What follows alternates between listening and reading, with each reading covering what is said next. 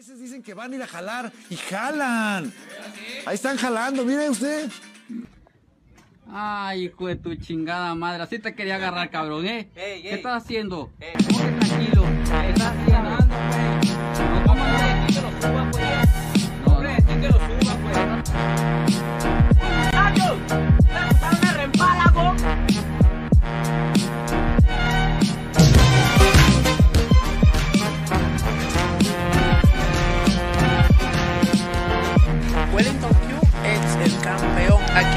Primo Lucas, tú sabes, comiéndonos un manguito clásico.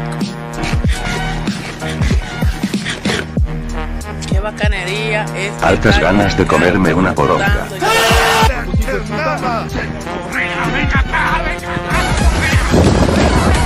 Yo te agarro, mira, con el jabón y te rabo, te lavo el. Vamos a las alas, manda las malas jornadas, cada palabra que se ahoga pesar los dejas salir los espaldos del alma, dando con calma, sal de la cama, deja las armas, echando bravadas.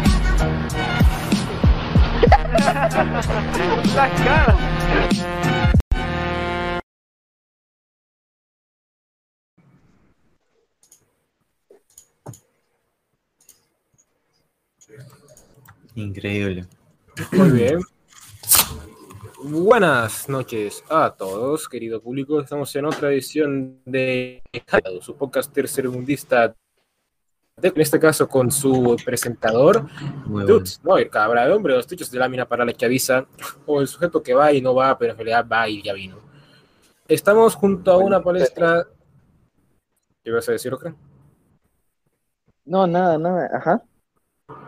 Iba a decir, estamos frente a nuestro grupo habitual de invitados, salvo por eh, Tanori, que no pudo asistir por motivos personales, igualmente King of Magic y Okram, ambos, todos tuvieron, Okram, Kieska, todos tuvieron motivos personales, Y Pedro. pero que sepan que están aquí con nosotros de alguna forma. Y que le mandan saludos a nuestro invitado, que ya va siendo hora de presentarlo. Lizardi, preséntate. ¿Qué tal, cabrita? Aquí el Maverick del fascismo, listo para cagarme encima, dibujar con crayolas y decir tanta pendejada se me ocurra mientras dure esta pendejada de programa. Muy contento y muy agradecido de que me hayan traído este muladar. Ya, ya hacía falta el, el- el soltar popó y, y- y escribir en la pared con, con crayolas. Qué humilde. un tipo muy agradable, como lo pueden ver. También tenemos a un lado el sujeto más emocionado porque Lizardi llegara al programa, Caos. Yo soy Chaos, famoso youtuber reviews. Soy fan de Lizardi. Lo extraño. En Twitter. Por otro lado, tenemos al hombre que le gusta usar argumentos de peso para demostrar que el sexo no tiene sentido, el soft ilusionista. Hola, No lo puede. Y quiero mandarle un saludo a mi noviecita que está en los comentarios. Hola, mi amor. Y eso es Todo todo. Un saludo para Taylor. Yo también, yo sé que le caigo muy bien. Calla. Es mi fan. Todo romántico, como podemos ver, una persona que le pone mucho cariño a las cosas. Claro, no podemos olvidar a Lili Belitz, el presentador y estimador del programa. Hola. Que es un hombre de 40 años Wow. fingiendo ser mujer. No olvidaremos al único nicaragüense que realmente existe, porque Nicaragua no existe, Okram. No, mira, se supone que no tenías que revelar ese secreto, cabrón, pero bueno, muy buenas noches, ¿cómo estamos? Aquí bebiendo pinol y comiendo quesillo, este, viva mm, Daniel Ortega. Por supuesto. También, antes de ir con el último invitado, que me lo pidió específicamente que lo reservara para el final, y que eso es definitivamente para hacer algo estúpido, le mando un saludo a la vieja Etris, que me lo pidió él, que te vaya bien. Así que, Crow, preséntate. Guau. Joder, hola cabra, hola todos los que están aquí en Jale Tirado, todos los que nos están viendo. Eh, yo soy el Cuervo Indolatino, ¿no? De- mejor conocido también como Cuervo Indolatino. eh, que, vatos, yo quería hacerles ahorita, aprovechando que está Lizar de acá, quería, quería hacerles una, una, una pregunta, ¿no? Quería ver qué es lo que opinaban ustedes acerca de esta cuestión. Verás, Lizardi, la ve- una vez este cabra trajo un ASPI aquí al programa y nos pasamos todo el programa preguntándole pendejadas, ¿no? Le pregunté, por ejemplo, qué pensaba de Falange Weed y pues él no respondía así como todo un normino, no entendía qué estaba pasando, estaba completamente, eh, por así decirlo, no entendía qué sucedía a sus alrededores, ¿no? Entonces vino, vino esta cuestión, yo le pregunté o más bien le dije que teníamos un amigo que decía que los nazis eran gays. Y le pregunté qué pensaba al respecto. Entonces él nos dijo que teníamos que matarte. Entonces mi pregunta aquí es, ¿quién se basó más? ¿Se basó más Lizardi diciendo que los nazis son gays o se basó más el, el autista diciendo que hay que matar a Lizardi? Eh, en definitiva, el artista se basó y se rebasó. Muerte, muerte a todo. Saben, él me ha estado hablando para que lo invite a tu programa. Yo tenía el interés de invitarlo aquí, pero dije, nah, ustedes no. ponen-. Sí, exacto. Pero ustedes como que no ponen una, boludo. O sea, les toca un programa solo y le conozco para no hacer un programa. Como siempre, los amo. Así que va siendo hora de presentar el tema del programa de hoy, que es Nostalgia Summer. Y como este tema es obviamente un tema en el que todos los miembros somos expertos, sabemos exactamente de lo que hablamos y sabemos completamente de qué va, voy a dejar que Ocran lo presente porque él lo pidió. Muchísimas gracias, Cabra. Y bueno, eh, básicamente el tema lo propuso Anori, que está muy contento ahorita mismo, este, matando a un ciervo a puñetazos. Entonces, este, o sea, la idea que tenía Tanori del programa básicamente era pues hablar de nuestra vivencia y en parte conocernos a nuestro invitado mediante la nostalgia, pues porque al menos su visión, la de Tanori, eh, o, es, lo que yo entendí, ¿no? En lo que nos comentaba en el grupo, es que él te ve a vos, Lizardi, como un boomer, eh, pero atrapado en, la en el cuerpo, perdón, de un niño de seis años, ¿no? Entonces, este, básicamente, el- la idea del programa, más que hablar si de, que si era monaguillo uno de pequeño, o que si la iglesia me produce ganas de vomitar porque alguien me tocó indebidamente muchas veces, es más que nada conocerte o saber tu opinión del tema en sí, ¿no? Entonces, me gustaría saber qué pensás vos, ¿crees que la visión de Tanori está bien o qué onda? Pues estoy totalmente de acuerdo. Al final me lo decían mucho en el Fachocas, me lo dicen acá. Soy un puto anciano atrapado en el cuerpo de un niño de nueve años. Y pues sí, pero, pero bueno, creo que, creo que aún con este espíritu de viejo me tocó disfrutar de, de pendejadas. Yo, yo creo que jugué Club Penguin como, como un buen anciano y cosas por el- del estilo. O sea, creo que, creo que eso no condiciona el, el poder haber disfrutado de una buena infancia, aún desde esa espiritualidad anciana. Ok, entonces básicamente lo que nos está queriendo decir es que Club Penguin es una máquina propagandista de nacionalsocialismo, o sea, increíble. Total, Eh, total. De hecho, eh, creo que Club Penguin fue, fue el primer escalón que, que me condujo al, al hitlerismo esotérico y demás cosas, ¿eh? Yo creo que, que, que, que es el verdadero, la, la verdadera gran puerta, ¿no? Que te inicia al mundo del fascismo. No, no lo es mi lucha, no lo es Dumentio, no lo es el Fachocast, es en definitiva Club Penguin. Es que, a ver, los videojuegos tienen ese potencial propagandístico, como cuando estás jugando CSGO y escuchas un bazooka y automáticamente querés hacer un genocidio. Yo creo que se mueve en la dirección correcta. Esto es basado, boludo, es el equivalente a. Realmente no hay informate de eso, no, realmente no sabía qué iba a decir. estúpido. No No, puedes, es, que- es que realmente no, sé de qué tema. hacer eso. No puedes Sí, decir, es como, y no decirlo. Como, Güey, o sea, si lo piensas, o sea, si lo piensas bien, Club Penguin, o sea, Club Penguin es una sociedad homogénea, ¿no? De pingüinos, y el único villano es un, es literalmente un inmigrante, ¿no? Del Polo Norte, así que podrías decir que sí, Club Penguin es- me hizo et- etnonacionalista, ¿no? De hecho, sí, era una etnonación de pingüinos exclusivos, boludo. No tenían un sistema de gobierno, era una anarquía y tenían una especie de organización privada, secreta, para acabar con los problemas que se enfocan en eliminar inmigrantes. boludo. O sea, más basado que eso. Sí, güey, sí, básicamente. cierto. Sí, cierto, tenían una Gestapo en Club Penguin, no mames. Joder, ahora pueden decir que jugaron al juego de la Gestapo en Club Penguin.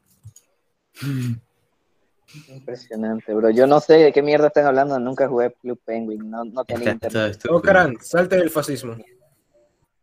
No No, por listo. favor, no, no, cabrón, no me digas eso.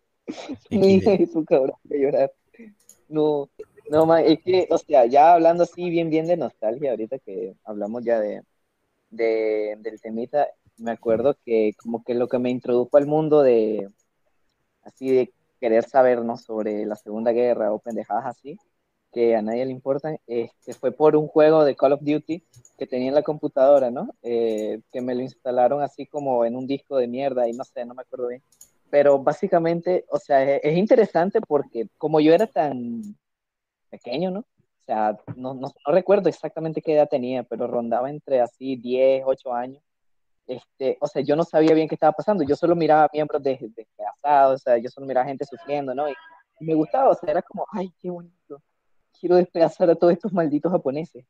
Este, entonces, eh, recuerdo que en un momento jugando con los rusos, ¿no?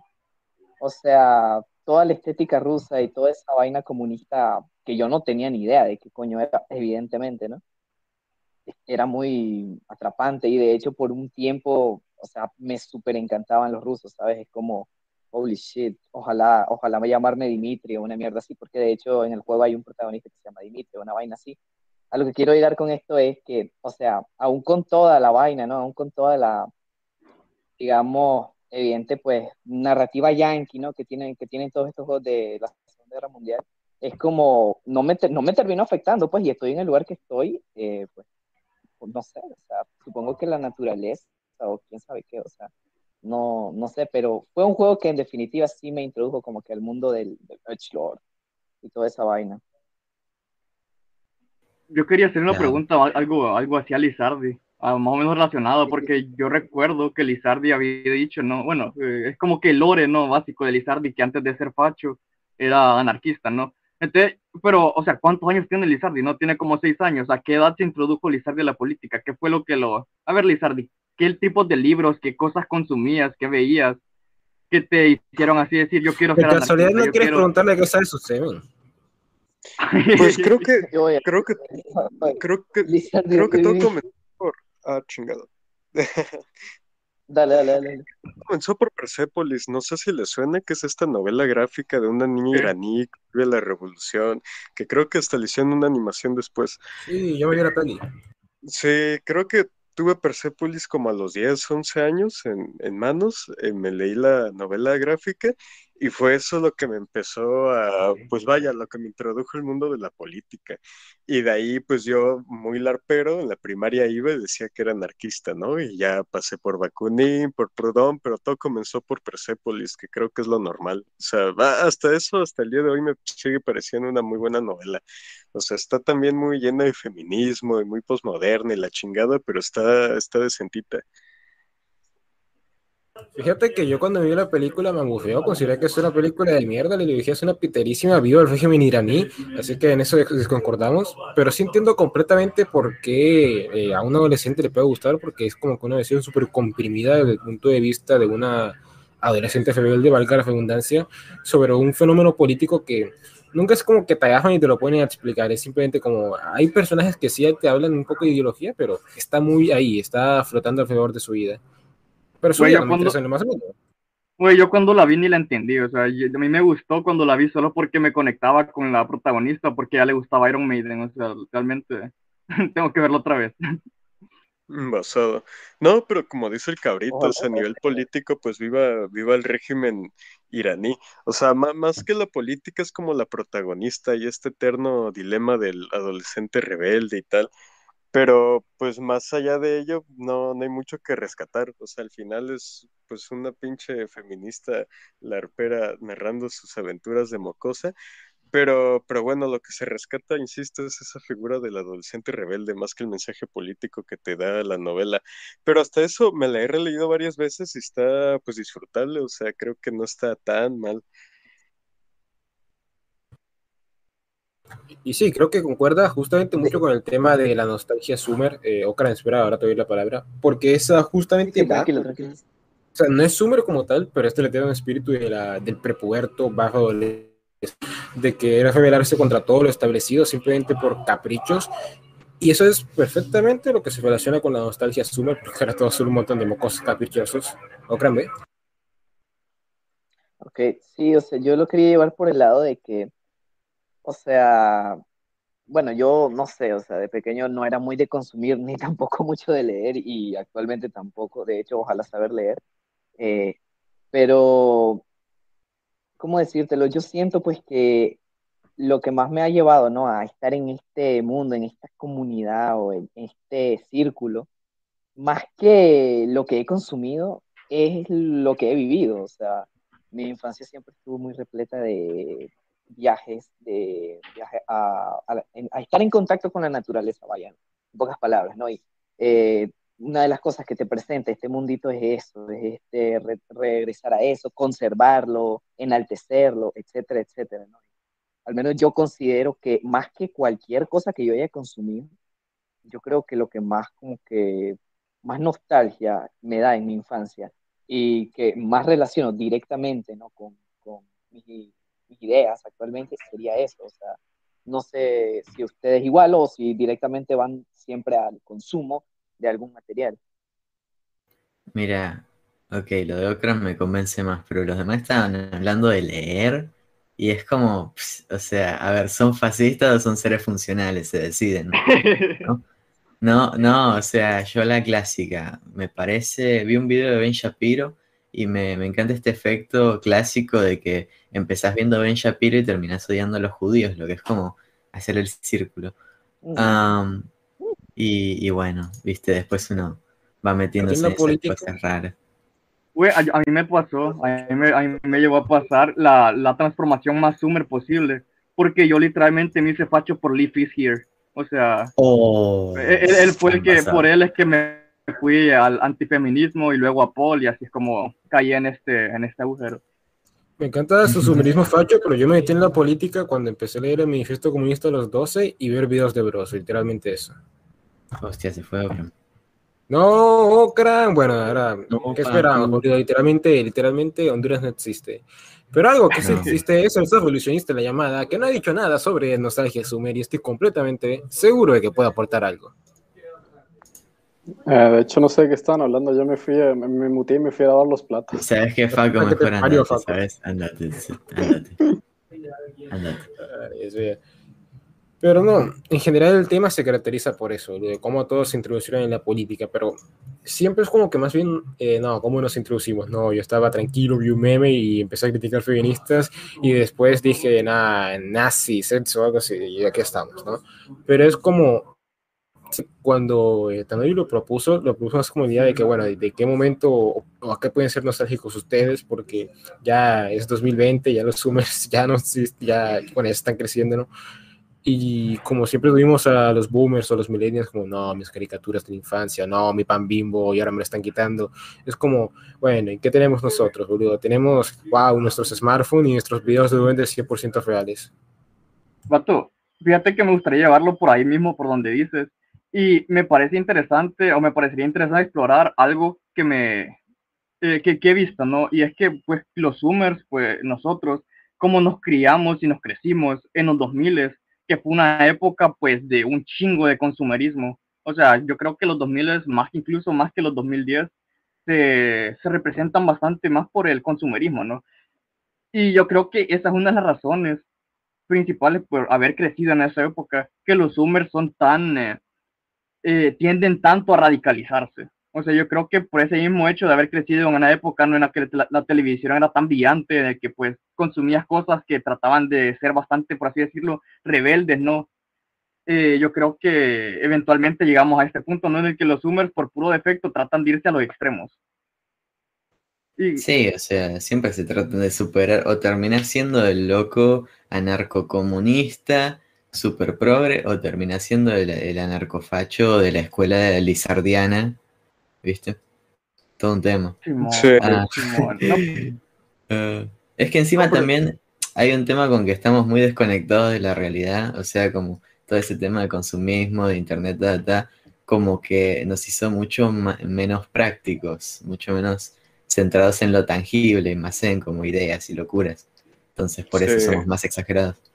Nada, totalmente. Como e- es una generación muy inestable, ¿no? Y aparte de ser inestable, está muy, muy metida, como tú dices, en internet y en el mundo de lo virtual y la mamada. Entonces, pues sí, es como una generación sumida en su propia burbuja de autismo, que, que pues eso tiene sus ventajas, está divertido, pero por ello creo que es tan sencillo que todo se patine, ¿no? Y que termines siendo un trans queer, este, ultra progre, o, o te terminas yendo al otro lado de la balanza, ¿no? Un ultrafascista, nacionalista, latinoamericano. Que, al final los extremos se tocan, ¿no? Y termina siendo la misma mierda. Pero sí, o sea, creo que nuestra generación es la generación del nuevo extremismo, ya a la verga. Simón, a huevo. Pero, pero Y- también quería tocar, que, bueno, más que eso, y es que yo me, me fui por una tangente bien pendeja, quería tocar ese mismo nostalgia que la gente puede tener a los 2000, porque, o sea, los 2000 fue una época bastante plástica, por así decirlo, y una nostalgia bastante, por así decirlo, artificial. ¿Qué, qué opinan ustedes al respecto? ¿Qué cosas tienen ustedes así, por ejemplo, de qué, qué hacia qué sienten nostalgia ustedes en la época de los 2000 o incluso más atrás, por así decirlo? Es que, Ah, mira, gracioso, pero literalmente ah, lo, l- bueno, es más tercermundista el asunto, pero era como esa- a esos momentos en los que directamente la- ah, esto suena muy pendejo o va a sonar pretencioso, pero es como lo que yo hacía normalmente o mi rutina se destruía completamente por, no sé, un día tenía clases y, y descubría que al llegar al colegio que no tenía clases y me tenía que volver y era como, wow, y ahora puedo pasar todo el día viendo caricaturas. Es como destruir lo que yo pensaba que era un orden. Y simplemente hacer lo que se me diera el hijo de puta gana ese día era lo que más me divertía. A eso tengo nostalgia. Y es como, va, quizás sea porque yo soy facho, pero también pienso que a lo que le tienes nostalgia se relaciona más con qué tipo de persona eres, que, que realmente hacer Sumer o cualquier cosa. Sí, es bastante universal, ¿no? O sea, uno puede sentir nostalgia cosas bastante universales, ¿no? Como simplemente salir a la calle a jugar pelota. Pero, sí, pero, pero más allá de que- eso, so- yo creo que yo creo que las cosas que tocan lo- la nostalgia son los pequeños detalles, ¿no? Mamadas como por ejemplo la cancioncita al inicio de Disney, la que usaban Sí. antes, de, antes de las películas de Disney. Eso estaba, o sea, yo, yo siento algo de nostalgia por ese tipo de mamadas, ¿no? Yo creo que hay- son los pequeños detalles los que realmente como que tocan una generación, por así decirlo, porque bastantes cosas nostálgicas, pues, es, pu- es puro anhelo de la niñez, ¿no? Es bastante universal. Mm, Eh, ¿sabes mira. que yo, o sea, siento bastante nostalgia por música que escuchaba eh, en el auto con mi viejo, por ejemplo, tipo Julieta Venegas, por ejemplo, estuve escuchando una bocha y es que, no sé, me recuerda a eso. No sé si es un tema generacional, no creo que lo sea, pero eh, ese tipo de estupideces es como que tiene, no sé, un efecto en mí. ¿Sabes? Es que estoy completamente de acuerdo con, bueno, con Caos, porque eso al final como que son insignificancias, pero también lo que se, bueno, lo que quería entregar era como, wow, ¿y a qué sienten nostalgia los Zoomers, no? Y es como, si tú quieres encontrar algo que tenga nostalgia, todos aquí podrán pensar en algo singular, que solo se afecte a ellos, ¿no? No sé, el día que ellos hicieron algo con sus viejos o algo por el estilo, si es que tienen papá, como todo buen miembro, déjale tirado. Pero lo que yo pienso es que si hablamos así de cosas que son nostálgicas para los Zoomers, tenemos que directamente hablar de cosas que el internet revive constantemente, como esos videos de Duende o, o Naruto peleando con, no, Gara peleando contra el, el pe- el tipo este de verde con Linkin Park de fondo y o estos memes que ahora están como que súper obsoletos, pero que la gente revi- revive o los trae y los publica como, wow, miren lo que nos veíamos en el 2007, algo por el estilo, ¿no? Sí, No o sea, esas páginas de nostalgia, los memes de cuánto cabrón, hermano, de Trollface. Eh, pero igual, o sea, creo que al hablar de este tema caemos mucho en tener nostalgia por estupideces como de entretenimiento, cosas consumistas, muy, muy XD y no muy personales. Y sí, boludo, y es que si los millennials tenían esa nostalgia hacia sus caricaturas estaban todo el día haciendo videos bloqueando de wow, las caricaturas de ahora son lo de antes, de mira esta mierda, bla, bla. Es como nosotros los Zoomers ya estamos en una cepa hipercapitalizada, consumista, no sé, de ya que nuestra nostalgia se basa en jueguitos y caricaturas y es como si eso inicia con los boomers, con sus televisores, cuando venían de trabajar, eso se destila, evoluciona y se convierte en los zoomers que ahora sienten nostalgia, no sé, de jugar LOL. ¿No es así, Paco? No. Vato, y que acerca de la nostalgia falsa. O sea, la nostalgia más, incluso más artificial que la de los 2000. Por ejemplo, ah, hay, esta, hay esta imagen que me parece curiosa, ¿no? Que suben bastante los fachos, que es una imagen fashweb con un astronauta que dice eh, nostalgia por un tiempo que ni siquiera sé si pasó. ¿Ustedes les ha pasado, por ejemplo, ustedes ha pasado, por ejemplo, que están en YouTube y están escuchando una canción o algo de, digamos, por los 80, 90, tal vez los 70, y sienten nostalgia por, por esa época, a pesar de que obviamente no, no la vivieron?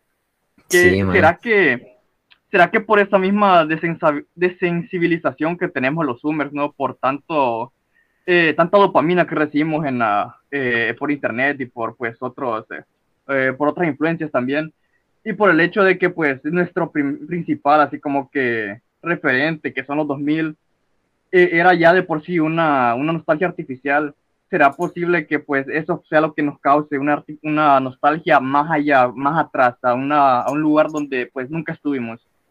Claro, yo creo que tenemos como esa nostalgia como heredada en el sentido de que, eh, lo que pasa esto de que los, los son muy extremistas y tal, eh, a veces se tira muy para el lado de como que les disgusta toda esta modernidad con la que se crearon y tal, y tiran ya para ser super trats, ¿no? Super tradicionalistas tal, y quizás por eso como que les hubiese gustado haber vivido en tiempos más sencillos, sin tanto como eh, tantos estímulos 24/7 y tanta mierda, porque es como que también está ese, ese tema de que la vida moderna es como más miserable y quizás pensás, bueno, todo sería más sencillo si fueran los ochentas.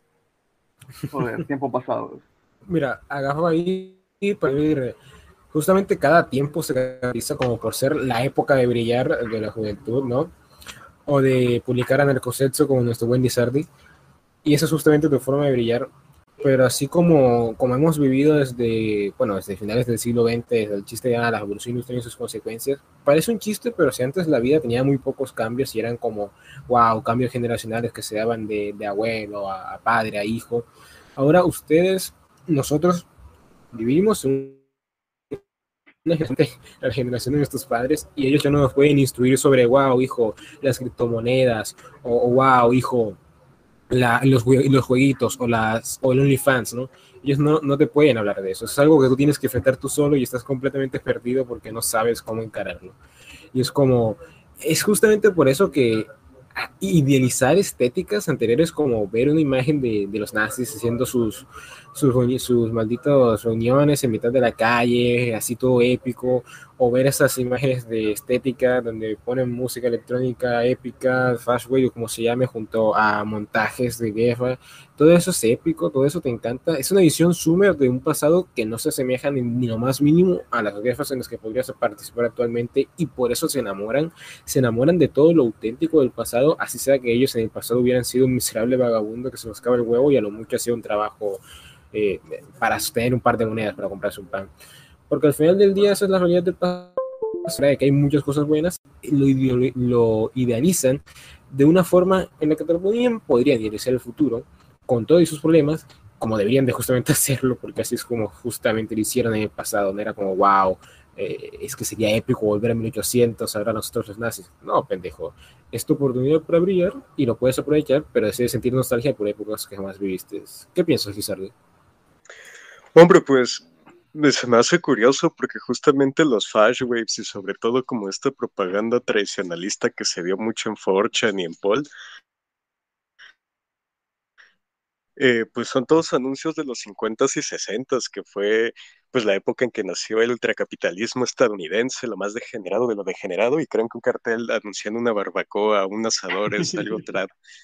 Y, y pues no sé, ya veo a los fascistas de aquí a 30 años diciendo que, que los 2000 eran una sociedad trad e ideal y la mamada. O sea, realmente es muy fácil idealizar el pasado y más bajo ese lente que tú mencionas, ese lente Sumer, de querer como sobreestimular, querer readaptar esa experiencia pasada a aptitudes modernas. Pero pues son, al final es el mismo larperismo de siempre, ¿no? O sea, realmente seguían solamente por la estética, eh, por cosas muy básicas y por lo más superficial. Pero pues sí, está, está muy cagado. A mí me parece interesante que pues la gente idealice los 50, cuando pues la generación que nació en los 50 fue los que empezaron a drogarse en los 60, ¿no? O sea, fueron Sí. los que hicieron los desmadres de los 60. La verdad es que no, no, o sea, había una disonancia ahí, que, que la- los tradicionalistas no, claramente hacen la, la vista ciega.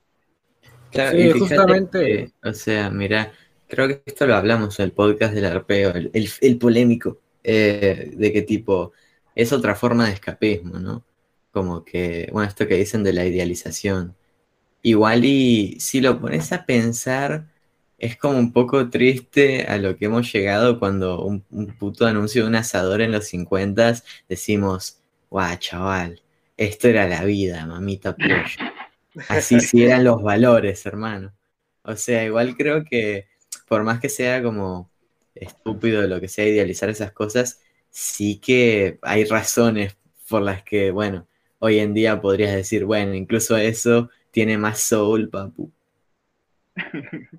Cuando Por Coca-Cola sí supuesto, traición. final- tal, es que al final es eso, boludo, que se obsesionan con mun- cosas que nunca vivieron. Es como el pibito con imagen de anime que tiene toda la cuenta llena de hentai y te diga, wow, viva Cristo Rey, ser cristiano es basado, ma- muerto a todos los musulmanes, ¿no? Es como es esa maldita imagen estética que miras y que nace justamente porque obviamente ese tipo tiene, tiene, ¿cómo se llama esto? Problemas para identificarse o ubicarse a sí mismo. Eh, es lo que genera situaciones. Ah, Okra, ¿tú qué piensas? Joder, yo opino que es verdad, o sea, es una pendejada. Este, eh, eh, sí, no, espérame, déjame organizar. Ok, ya, mira, este, básicamente sí, o sea, es una pendejada, ¿no?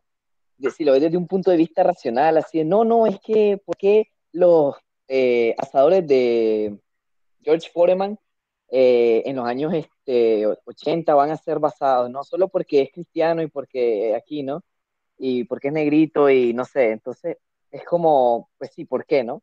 Pero al mismo tiempo, como dijo Caos, es como, ok, pero eso tenía un feeling, o sea, tenía, no solo era, bueno, evidentemente el principal objetivo era venderte un producto, ¿no? Pero te lo hacía mediante valores, en cambio ahora es venderte un producto a toda costa, ¿no? O sea, ahora es como una lucha eh, entre anuncios para ver quién te vende primero el producto. Y antes era como, oye, somos, somos divertidos o no sé, este, viva la familia, mira, esto es para tu familia y que no sé qué. Y ahora es como, no, no, no, esto es para vos y tenés que comprarlo vos y así, ¿no? Pero al fin y al cabo no dejan de ser anuncios cuyo único objetivo es, evidentemente, con- venderte un producto, ¿no? Así que al final eh, lo que manda es, este, no sé, la, el caption. Acabo de venir, pero sí, sí, eso opino. Sí, o sea, como que ahora supongo que serán más descarados los anuncios. Antes eran más, como reflejaban más la sociedad de antes, o sea, como que, bueno, puedes decir que no, no parecen tan malos, parecen como más inofensivos que los de ahora, que son mucho más, no sé, tiene más ese, ese aire de hedonismo, supongo. Y, O sea, y bueno, Tampoco, tampoco, tampoco es como para decir, no, oh, joder, o sea, ¿recuerdas cuando Coca-Cola era tradicionalista? Pero- Ah, boludo, es que incluso la publicidad, como se mueve por tendencias, ubicas los momentos puntuales en donde está como, wow, esta tendencia, ¿no?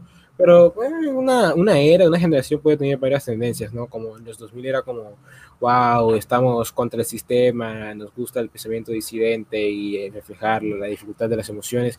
Y ya en los 2010, las tendencias básicamente es la misma, pero en vez de ser como, wow, deprimente, estamos en contra del sistema, es como que hacerlo, pero con música detrás de fondo, boludo. Empezar a hacer tu trap feminista, ¿qué ibas a decir?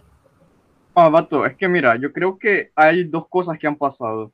Primero, que pues la gente, pues, como ya hemos dicho, ¿no? Se ha desensibilizado y pues es mucho más fácil venderles cosas a, a, pues antes, ¿no? Cuando eh, poco a poco, o sea, poco a poco se han ido borrando los, entre comillas, valores tradicionales. Y pues, entonces, obviamente, no, ahora es mucho más fácil venderle cosas hedonistas. Y además de eso, o sea, la publicidad ha sido eh, refinando. O sea, mira cómo antes en el pasado, ¿no? Utilizaban, cu- cuando usaban publicidades, ¿no? Eran esos muros de texto que te explicaban todas las cosas que hacían los, los productos. Y eventualmente cuando, ¿quién era? El, el sobrino de, de Sigmund Freud, o quién es que había sido, eh, que hay todo un documental de esto, ¿no? Que eh, supuestamente él fue el que revolucionó la publicidad y empezó a, a hacer publicidad que no te anotaba, por así decirlo, todo, no era utilitarista, sino que era más hedonista, por así decirlo, era más estética, te vendía una imagen más que el producto en sí. No sé O sea, hablas de la no publicidad que se basa en vender estilos de vida, ¿no? Como, wow, Sí, sí, esto no es exacto, solo... exacto, exacto.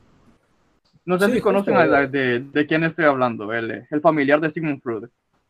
Sí, es- ¿O creo que lo mío, conoces? sí, sí. Sí, es mi tío. Ahí, lo, ti- ahí lo tenemos. Esto. ¿Qué No, opina sí, el fíjate. Eh. ¿Qué opinas, Liz? Mande perdón.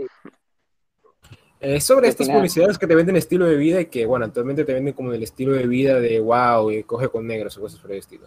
Ya, hombre, pues no, no creo que sea algo exclusivo del mundo de las ventas. O sea, realmente siempre se ha intentado vender una personalidad, una imagen, una, un estilo de vida. O sea, incluso, incluso en círculos sociales, este, yéndonos más allá, dejando de lado lo que es el marketing y la intención de la venta y compra, pues in- incluso las mismas etiquetas y sobre todo en círculos políticos, o sea, lo que implica ser fascista o todo esto que se ha dado con los gym bros y la masculinidad y el ejercicio, o sea, que, o sea, ¿en qué momento la masculinidad se reduce a levantar fierros y gritar pendejadas en Discord o a levantar el bracito, cosas del estilo, o sea, siempre buscamos como darle una forma sencilla a todo y, suscribirlo a través de etiquetas que, que queda muy bien expresado dentro de lo que es el mundo capitalista, pero creo que a fin de cuentas es lo que hacemos en todos lados. O sea, realmente tienes a Jack Donovan que te habla del neotribalismo, de las nuevas masculinidades y la mamada, y, y hay gente que de manera irónica cree que la masculinidad es ver videos del AGE y humillar feministas en pabellones de universidad.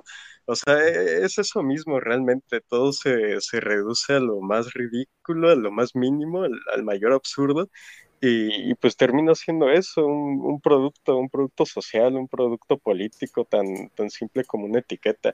Y, y volviendo al otro tema, sin desviarme mucho, pues al final creo que es como decía Danuncio, ¿no? O sea, realmente solamente los pequeños almas y los mediocres se quedan, se quejan sobre la época en que nacieron, ¿no? O sea, realmente si uno tiene la suficiente voluntad, se va a imponer incluso al tiempo en que nació, ¿no? O sea, realmente el que el tiempo no sea favorable, el haber nacido en la década equivocada, pendejas del estilo son contratiempos para, para gente que no, no sabe imponerse a las circunstancias, ¿no? Queda, pues eso, imponerse, porque incluso los fascistas, el mismo Mussolini hablaba mucho de que eh, estaban en los años de la decadencia, de que le hubiese, haber, le, hubiese haber, le hubiese gustado el haber nacido cuando Italia nace, cuando todos los reinos de Italia se unen bajo Mazzini y la mamada, pero pues es eso, o sea, si los tiempos no son favorables, tú conviértelos en favorables y así de sencillo, se acabó a la chingada. Ujú. Sí, Es que es justamente lo que hace o un hombre. Es, Claro. es justo, es, ya que, mira, Gustavo, ya que mencionaste Agustín Laje, ¿no? es como, nuestro tiempo es el tiempo en que se, se censurará a personas que hablen de, o digan las verdades que dice Agustín Laje, pero nosotros los sumes ya tenemos que trascender al hecho de que Agustín Laje lo van a censurar siempre y él solo va a quedarse en ese rol porque es un millennial. Él le gusta decir verdades que sabe que lo van a censurar, que le pueden quitar su cuenta de Instagram, pero él va a seguir haciendo exactamente lo mismo que hace. Y entonces, como Suber, tenemos dos caminos. Está el camino de seguir diciendo, no, pobre Agustín, ¿cómo te pueden censurar si la verdad? Y está el camino de decir, si van a censurar a ese cabrón por decir algo en lo que yo creo profundamente, entonces diré cosas cada vez más exageradas y llevaré su opinión cada vez más lejos y más lejos. Sí, man. Y mira, o sea, eso de, de llorar porque naciste en la época equivocada es muy gay, porque incluso ahora hay muchas más posibilidades, o sea, puedes hacer un montón de locuras re épicas, pero también es que nadie que va y cambia el mundo piensa así, nadie se pone a llorar por esas mariconadas. Es como lo que discutías sobre los doomers y todo eso, es como, no te sirve de nada, de nada esa mentalidad tan gay, porque si querés hacer algo de tu vida, vas a tener que pensar que lo vas a hacer, o sea, si no te estás autosaboteando. Y entonces ponerte esas, esas mierdas de, excusas de, no, es que estoy en la, en, oh, en la década equivocada, oh, qué fea la vida, oh, muy fucking gay. Es como, o sea, para eso anda a tu tren más cercano y cabecealo como una pelota en un partido. Sí, de hecho, yo lo relaciono con lo que estábamos hablando en un inicio, ¿no? De que, que qué producto o qué vaina te hizo estar aquí o allá, ¿no? Pero al menos yo, este, jus- justamente como están diciendo, yo no siento que algún producto me haya influenciado, o sea, yo simplemente creo que mi naturaleza me hizo estar en donde estoy, o sea, por X o Y motivo, o sea, sea el que sea, no es que me haya influenciado el jueguito de Halo que jugué cuando tenía, no sé, 10 años, o el jueguito de, de esta vaina, o sea, sí como que me gustó la estética y todo, pero nunca influenció mi forma de pensar, o sea, era, es como, ah, pues son rusos, ¿no? Qué bonito, matando nazis, jiji, pero no fue como, oh, odio a los nazis, o sea, como mucha gente que precisamente eh, en la época, digamos, hace 50 años, es como, no, toda la publicidad se basa en tener familia, entonces, pues, si la publicidad de los productos que estás consumiendo te dicen eso, bueno, eso lo vas a hacer, ¿no? Y no está mal, pero no es una actitud este, propia, o sea, es algo que te inculcaron, aún si es algo que, bueno, dentro de, por ejemplo, mi forma de ver la vida, está bien y no me importa que esa gente lo haga por esa influencia, pero lo traducís ahora y es como, bueno, igual la gente, su personalidad está basada, ¿no? En, pero no basada bien, sino basada en un producto que le vendieron y como es el producto del que todo el mundo está hablando, bueno, entonces toca hacer esto o toca hacer lo otro, toca pintarme el pelo mm, de este color o bueno, este mes toca pintarme el pelo de varios colores. Entonces, al final del día, al menos así lo veo yo, eh, si naturalmente no, no tenés esta visión de que, bueno, yo me influencio a mí mismo y decido hacer lo que quiera hacer en base a mi forma de ver la vida, o sea, que no esté influenciada en un producto o en una pendejada, pues en base a eso voy a ser quien soy, no en base a que si de pequeño me compraron un Hot Wheels, eh, el Hot Wheels mandíbulas extremas, ¿no? Y y por eso ahora yo quiero ser corredor de autos, porque quiero emular eh, a mandíbulas extremas.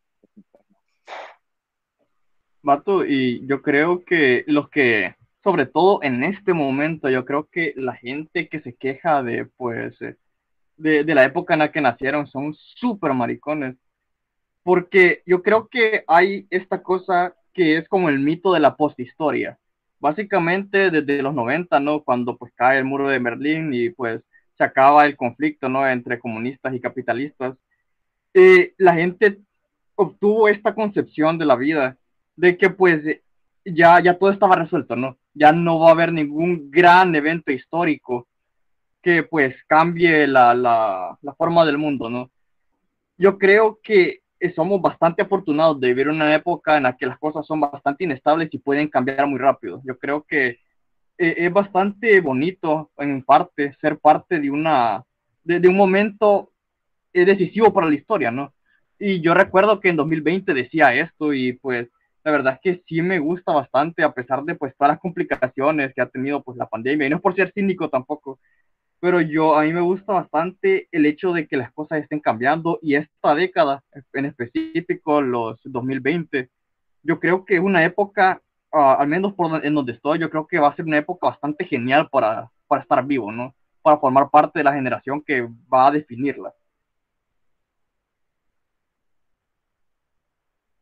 Creo que estoy completamente de acuerdo contigo, Crow, porque como primera vez en mucho tiempo estamos viendo fenómenos que son recientes y no son como, wow, nuestros papás, nuestros hermanos, o de viernes, es como, estamos yendo velocidades que sí o sí van a van a golpearla con toda la fuerza que pueden golpearte y van a ir por ti.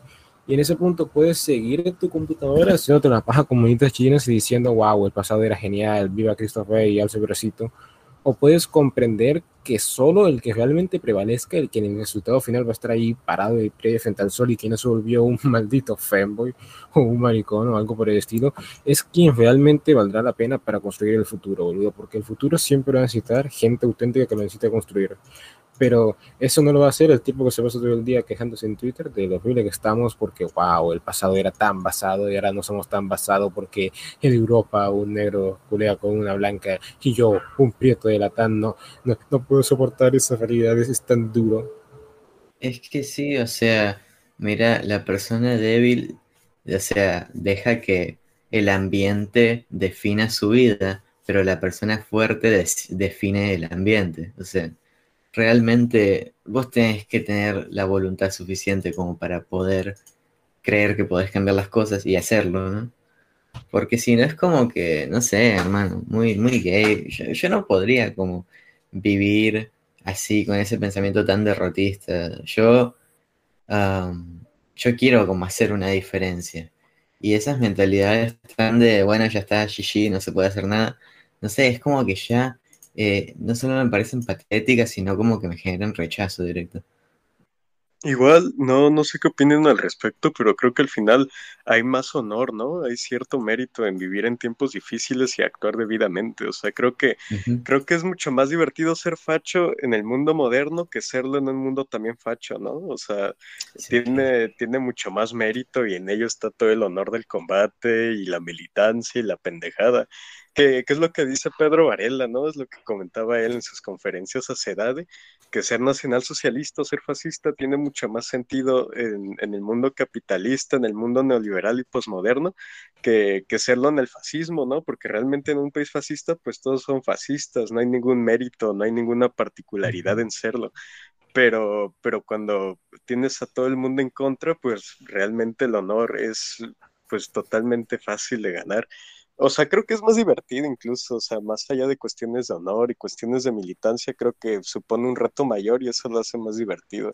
Sí, o sea, es que realmente igual y nos gusta como ese, bueno, esa subida de ego, de, de ser unos suicidas de mierda, de como ir contra el status quo. Por, o sea, lo mismo pasa en, en muchas comunidades, me refiero, el, en la comunidad de críticos de anime, sos el contracorriente porque ves diferente el arte y tal. En la comunidad de Shimbros porque estás mamado. Y si todo el mundo estuviese mamado, como que no, no sería como, guau, chaval. Pero como están las cosas, Sí, pues, XD. Entonces es como que igual y sí nos gusta ser los únicos y diferentes, guau.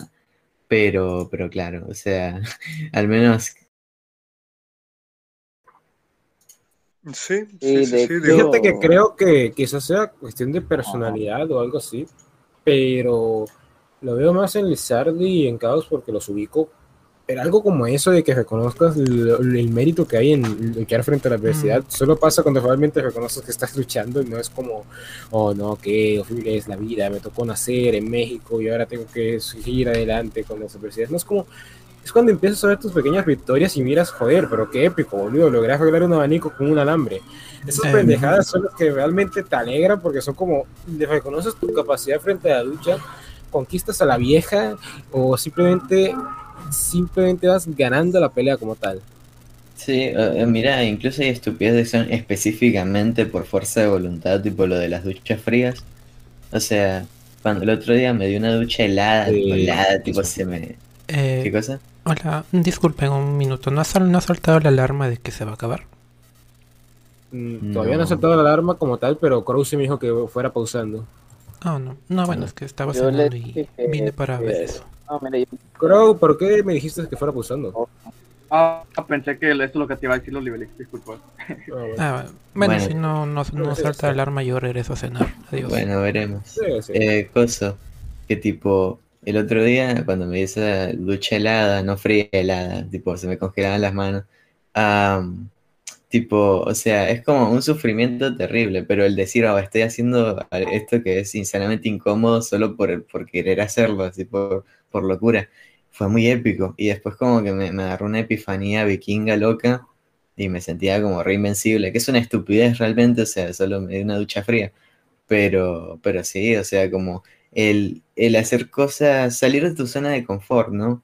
El como enfrentar retos que aunque no estés haciendo mucho, para vos son retos mentales. Eh, es importante mantener como esa, esas, esas pequeñas cosas. Sí, bro, es que, Sí. mira, yo lo pongo así, o sea, espérame, espérame, un segundo, mira. Yo lo pongo así, o sea, o, por ejemplo, llegas a este círculo, ¿no? Y sos uno más del montón y hablaste con Lizardi una noche y te hiciste fanboy, o llegaste a este círculo y sos caos y te das una ducha de agua fría y te crees un vikingo súper épico, ¿no? Que es súper genial, o sea, es como al final del día, o sea, la naturaleza, ¿no? De, de- del individuo, pues, que se va a anteponer ante una situación desventajosa, siempre sobresale. O sea, hay gente que se deja llevar y hay gente que, y que pretende, ¿no? No dejarse llevar, pero al final terminan haciendo lo que cualquier persona les diga, ¿no? O lo que cualquier persona les comparta. Eh, dicen, oh, sí, muy cierto, muy cierto. Bueno, procederé a basar mi personalidad entera y mi ser en eso, ¿no? Es como, no, no va de eso, o sea, y el problema es que eso no lo puedes cambiar. El, intentar cambiarlo es, es lo más estúpido que vos, cre vos podás hacer, o sea, es como, ahí déjalos, o sea, no pasa nada. De hecho, precisamente, a como están diciendo, si todos fuesen así, ¿qué mérito tendría ser, hacer caos review, ser el pibe caótico que la está rompiendo en TikTok. Ay, o mi sea, sería ¿qué bastante hilarante, tendría? así que tipo, Sí. ¿Qué, qué, qué, qué gracia tendría ser el crowd y tirarte los perros de tu vecino? ¿Qué gracia Nunca tendría lo tiene. O sea, o sea, qué gracia tendría ser etcétera, ¿no? Etcétera, etcétera. Al final del día, eh, esos individuos solo están, y así lo veo yo, para reforzar, ¿no? El, el que nosotros, pues, estamos bien. Y mira, de hecho, creo que tampoco, o sea, si bien aceptamos que en parte lo hacemos como para sobresalir, creo que está bien eh, reconocerlo y como decir, ok, esto no es como para decir, guau, chaval, eh, soy épico y llamar la atención. O sea, es como para decir, yo ambiciono algo más, ¿no? Yo voy un poco más allá. Yo no quiero como ser un, un, un número que viene y va, ¿sabes? O sea, como que querés trascender. A mí la idea de como morir sin haber hecho nada relevante y no ser recordado, o sea, me, me parecería muy gay. Y creo que cualquiera, bueno, a ver, es algo que no todos van a hacer, obviamente, pero me parecería que todos deberían intentar trascender de alguna manera u otra. Simón, Simón. Y vato, fíjate que una cosa que se me olvidó decir la otra vez cuando, en, el, en el problemático episodio del Arfeo, eh, era básicamente que hay gente, ¿no? Que yo veo que se autoinserta, por, por dar una, una metáfora, por así decirlo, o, un- o algo figurativo, se autoinserta en su propia vida, no trata de... to- hay mucha gente que trata de ser un mismo molde y hay mucho facho que trata de ser eh, una misma figura. O sea, la, la meta de muchos fachos es básicamente ser la, la misma persona. O sea, tratan de vivir su vida y llevarla de una forma tan perfecta que todos tienen la misma meta de ser el fascista, ¿no? No un fascista que sobresalga, solo el fascista. Ah, Yo una vez hablé de esta cosa que era algo así como que tu vida está sobrevalorada y yo les decía que traten de, de, de dejar las cosas, por así decirlo, mal cortadas, o sea, que no sean perfectas. Eh, a mí me gustaría bastante, por ejemplo, si hiciéramos una reunión en 20 años de todos los etistas, por así decirlo, que la gente viniera y que me contara su historia de vida y fueran las cosas más, más alocadas, que fueran cosas completamente distintas, digamos que uno se convirtió en pirata, otro, digamos que se enamoró de la hija de un, eh, de un narcotraficante y se formó parte de él. O sea, a mí me vale verga la, a mí sinceramente me vale verga la, la, el lado ético, simplemente me importaría ver que la gente tenga, tome su vida y que la tome de una forma que, que, sea única, ¿no? Que sea perfecta y que sea singular para él. Me gustaría que la gente, pues, eh, incluso si simplemente te conviertes en, qué sé yo, un contador, ¿no? Me gustaría que, tu, que la vida de la gente tomara un rumbo eh, eh, en específico, ¿no? No que sea completamente en blanco, que sea completamente así como que vacío, solo para llenar el mismo, el mismo molde de yo soy simplemente el fascista, ¿no? Y ningún otro dato fue dado, ninguna otra característica fue dada. Cualquiera, cualquier otra persona pudo haber cumplido ese rol. Eh, O sea, y, y, yendo, yendo más, eh, eh, volviendo un poco al tema, algo que yo quería decir era esto de que pues eh, eh, siempre, han- siempre han habido gente, eh, gente débiles, ¿no? Y, y que haya más gente débil en esta época solo significa que la gente que va a sobresalir lo va a hacer simplemente más, va a sobresalir más. Entonces, es lo que han estado diciendo, ¿no? Y mira, eso que decís de los que aspiran a como ser el fascista, es como, sí, man, eh, tener como aspiración algo así es muy estúpido, es como muy ponerte el techo muy bajo en realidad porque, o sea, es una característica, pero no debería ser tu misión, porque encima, primero que ni siquiera es algo complejo en sí, o sea, es como XD. Ah, y después que no, no te define realmente. Es como si, si mi misión en la vida fuese comer sorrentino de jamón y queso todas las semanas. Bueno, y eso sería mejor porque son muy ricos, ¿no? Pero que claro, o sea, si decís como quiero ser el fascista, pero, o sea, como una característica, como así, bueno, yo quiero, no sé, hermano, eh, nadar seguido, ¿sabes? Pero no lo voy a hacer mi misión, es como, yo quiero trascender, yo quiero inspirar a la gente, ta, ta, ta. muy gay. En realidad yo creo que en ese caso, eso que decís de gente que aspira a hacer eso, como el facho, en realidad es más para encajar, no es porque sea lo que quieren, eh, no saben lo que quieren, ¿no?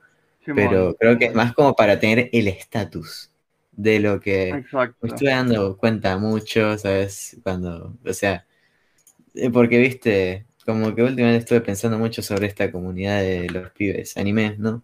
Y como que sí, o sea, muchas, muchas cosas las hacemos como solo por la subida de ego y tener un estatus y como nos ven, pero no para trascender realmente y hacer algo que te llene. Simón, y fíjate que yo creo que hay más valor, por ejemplo, y lo dije en este programa que llama Laura Kikimora, lo dije una vez, yo creo que hay más valor en, por ejemplo, ser una persona y vivir tu vida plenamente, como digamos Juan el panadero, y ser un panadero y vivir así, a, a- a tratar de vivir tu vida en ese mismo molde de todos los demás, tratando de ser Juan el fascista. Yo creo que pues, yo, yo, yo digo y yo recomiendo a la gente que tome su vida más a la ligera. O sea, hay gente que se toma su vida tan en serio que terminas no tomándosela en serio, o sea, da toda la vuelta, que pues vive su vida y al final no vive nada. Entonces yo creo que, lo mejor es simplemente, simplemente, ajá. Me haces acordar a la tipa esta que criticó el cetismo, la, la más de algo, no me acuerdo el nombre, pero ya Ah, sabes, la- sí, sí, me... habla con tanta seriedad que es, es antipática, pero habla con tanta seriedad que es como que ni siquiera ella misma se soporta. Bueno, igual es, y tiene como 10 problemas de los que hablamos combinados también, ¿no? Ah, bueno, también. Pero también me acuerdo del otro sujeto que criticó el cetismo, el fascismo y a los Jim Bros, con, que tenía una imagen de anime y que Ah. habla con- El tipo que me, me acuerdo que cuando lo cité alguien me dijo, no, es que yo soy su amigo y él le gusta hablar como filósofo. Está en Twitter, ¿por qué escribes como tweets como si fuera filósofo? ¿Qué sentido tiene eso? Es como gente que se toma con tanta seriedad la búsqueda de una identidad o de aparentar que son algo que obviamente no son. Esto, sí, lo voy a tomar como un insulto, que tengan imagen de anime y se pongan a hablar de política y- o de cosas así, pero es como, o sea, hablan con una seriedad, hablan con una pretenciosidad, como si quisieran aparentar que son una, y- y- y- ¿cómo se diría esto? Una eminencia intelectual, algo por el estilo. Claro. Que son infumables, boludo, y eso que solo es una red social. Y mira, encima, en ese caso, o sea, cuando te pones a quejar tan así sobre los gimbros y tal, es como, ¿qué razón tenés para hacerlo? Porque, ¿por qué te molestaría? Son como una comunidad que tiene un, un buen objetivo, y es como, salvo por envidia o algo así, no se me ocurre por qué te molestaría, porque en realidad era pura paja lo que hablaban. Eh, bueno, ¿sabes? Me quedó lo que dijo Krau de que es mejor vivir como Juan el, pa- el panadero una vida plena que como el fascista. Y creo que tiene que ver con que eh, al ser Juan el panadero, o sea, suponiendo que te gusta lo que sea, estás como haciendo lo que vos crees y estás viviendo tu vida tal, mientras que queriendo encajar en esa imagen de fascista, estás como queriendo am, encajar en sueños ajenos, es como cosas que no, no nacen de vos, es solo encajar ahí, como Sí, ma- ma- vivir algo yo- ajeno. eh, sí, sí, fíjate que, o sea, hablando de todo eso, yo estoy de acuerdo, ¿no? Pero me gustaría dar mis razones después. Pero me gustaría preguntarle a Lizardo, ¿no? Que yo creo que es como que el que más se ha estado en todos esos círculos, es como que el que más, eh, bueno, esa es mi percepción, de que ha estado en toda esa vaina. O sea, ¿qué crees vos? O sea, vos crees, vos opinás que así es, o sea, que la mayoría de los denominados, autodenominados fascistas, lo único que pretenden, ¿no? En el movimiento es el artear de soldados, o sea, y no pretenden nada más, o sí, o sea, sí hay una distinción individual, o qué onda, ¿cómo, cómo lo mira vos? Pues mira, yo creo que es un problema que hay en todas las ideologías, pero en el fascismo destaca más porque al ser una ideología tan marginal son pocos quienes la componen, ¿no? Entonces se hace más evidente todo. Pero al final creo que, sobre todo entre jóvenes, la, ideología y la política no termina siendo más como manual del pensamiento, o sea, gente impresionante, gente, gente que se apantalla con pendejadas, con uniformes, con himnos, con banderas, y ya eso les basta para suscribir una agenda que no entiende, ¿no? O sea, ¿cuántos mocosos están larpeando de un estado dictatorial, de una de un, de un régimen absolutista y le mamada, pero no puede entender su cama, ¿no? O sea, al final, al final termina siendo eso, o sea, no hay una coherencia de ningún tipo, porque ni siquiera es que realmente sean fascistas, ni siquiera es que realmente sean nacionalsocialistas o cualquier otra cosa, sino que están cómodos presentándose con etiquetas que no, que no entienden en Internet. Ahora, creo que, creo que por eso se da tanto ese fenómeno, ¿no? El usar el fascismo, el usar cualquier ideología como, pues, como una llenadera del ego. Y, y por otro lado, y remitiéndome a lo que decía Cabrita, que me hace mucho sentido, es que realmente pues la política no termina siendo más que la hoja de ruta, ¿no? O sea, por más fascista que seas, no estás obligado a ser el fascista. O sea, realmente sé tú mismo y al final eso es más fascista que cualquier otra cosa, aunque termines siendo anarquista, aunque termines siendo fanboy, mientras sea realmente tú mismo, pues ya, ya la lograste. O sea, incluso los grandes íconos del fascismo, D'Annunzio, Mussolini, Hitler, quien tú quieras, pues no llegaron a donde llegaron pensando, ¿no? En esa figura idónea, sino que sencillamente la fueron. Entonces, pues es eso, o sea, no, no sé si eso responde bien la pregunta, pero pues creo que va más o menos por ahí. Y mira, esto sí, que decís de, o sea, los locos. Bueno, está bien. Sea, yo ¿Vas a de decir Okran? sí, sí, sí, o sea, estoy súper de acuerdo básicamente con la visión general que tenemos, ¿no? Y, o sea, solo por poner un ejemplo, ¿no? Eh, hoy en, este, en Twitter, pues, publiqué un dibujo y tal, y me comenta, no me acuerdo bien del nombre, ¿no? Pero me comenta, oye, ¿y cuándo vas? O sea, dibujas muy bien, deberías hacer tu cómic nazi. Y es como, lo pensé, y es, pero ¿por qué, por qué nazi? O sea, ¿por qué tendría que ser nazi, no? Eh, o sea, sí, sí, es cierto, ok, lo, lo, lo soy, ajá, pero ¿por qué? ¿Por qué tendría que serlo? O sea, yo no soy eso, o sea, yo no, si yo voy por la vida haciendo lo que yo quiero hacer, no lo que este ideal político dice que debo hacer, o sea, al final del día es, es exactamente lo que han descrito, ¿no? Y, y de hecho hasta de mal gusto sería vivir, a- vivir y que tu vida se base en la idea de otra persona de cómo tiene que ser el mundo. O sea, al final vos haces más, como dijo Lizardi, haciendo bien lo que vos haces, inspirando a gente, eh, o sea, haces más haciendo eso que diciendo, no, no, no, es que, oye, de hecho, ¿sabías que no fueron 6 millones? Como, no, bro, no.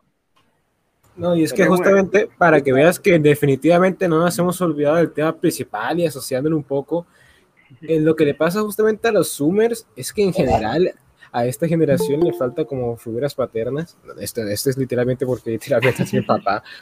Pero también es porque las nuestras figuras paternas no tuvieron como el- los celulares y los videojuegos y demás cosas que no influenciaron en su forma de ver la vida y por ende no pueden influenciar tan profundamente en nuestra forma de ver la vida. Entonces nos dan como que la hoja de fruta de que, bueno, compórtate así, haz esto, haz aquello, no, no, no sé, no metas vicio, pero no te pueden decir, ¿sabes? Tus jueguitos puede ser un vicio, o el OnlyFans puede ser un vicio.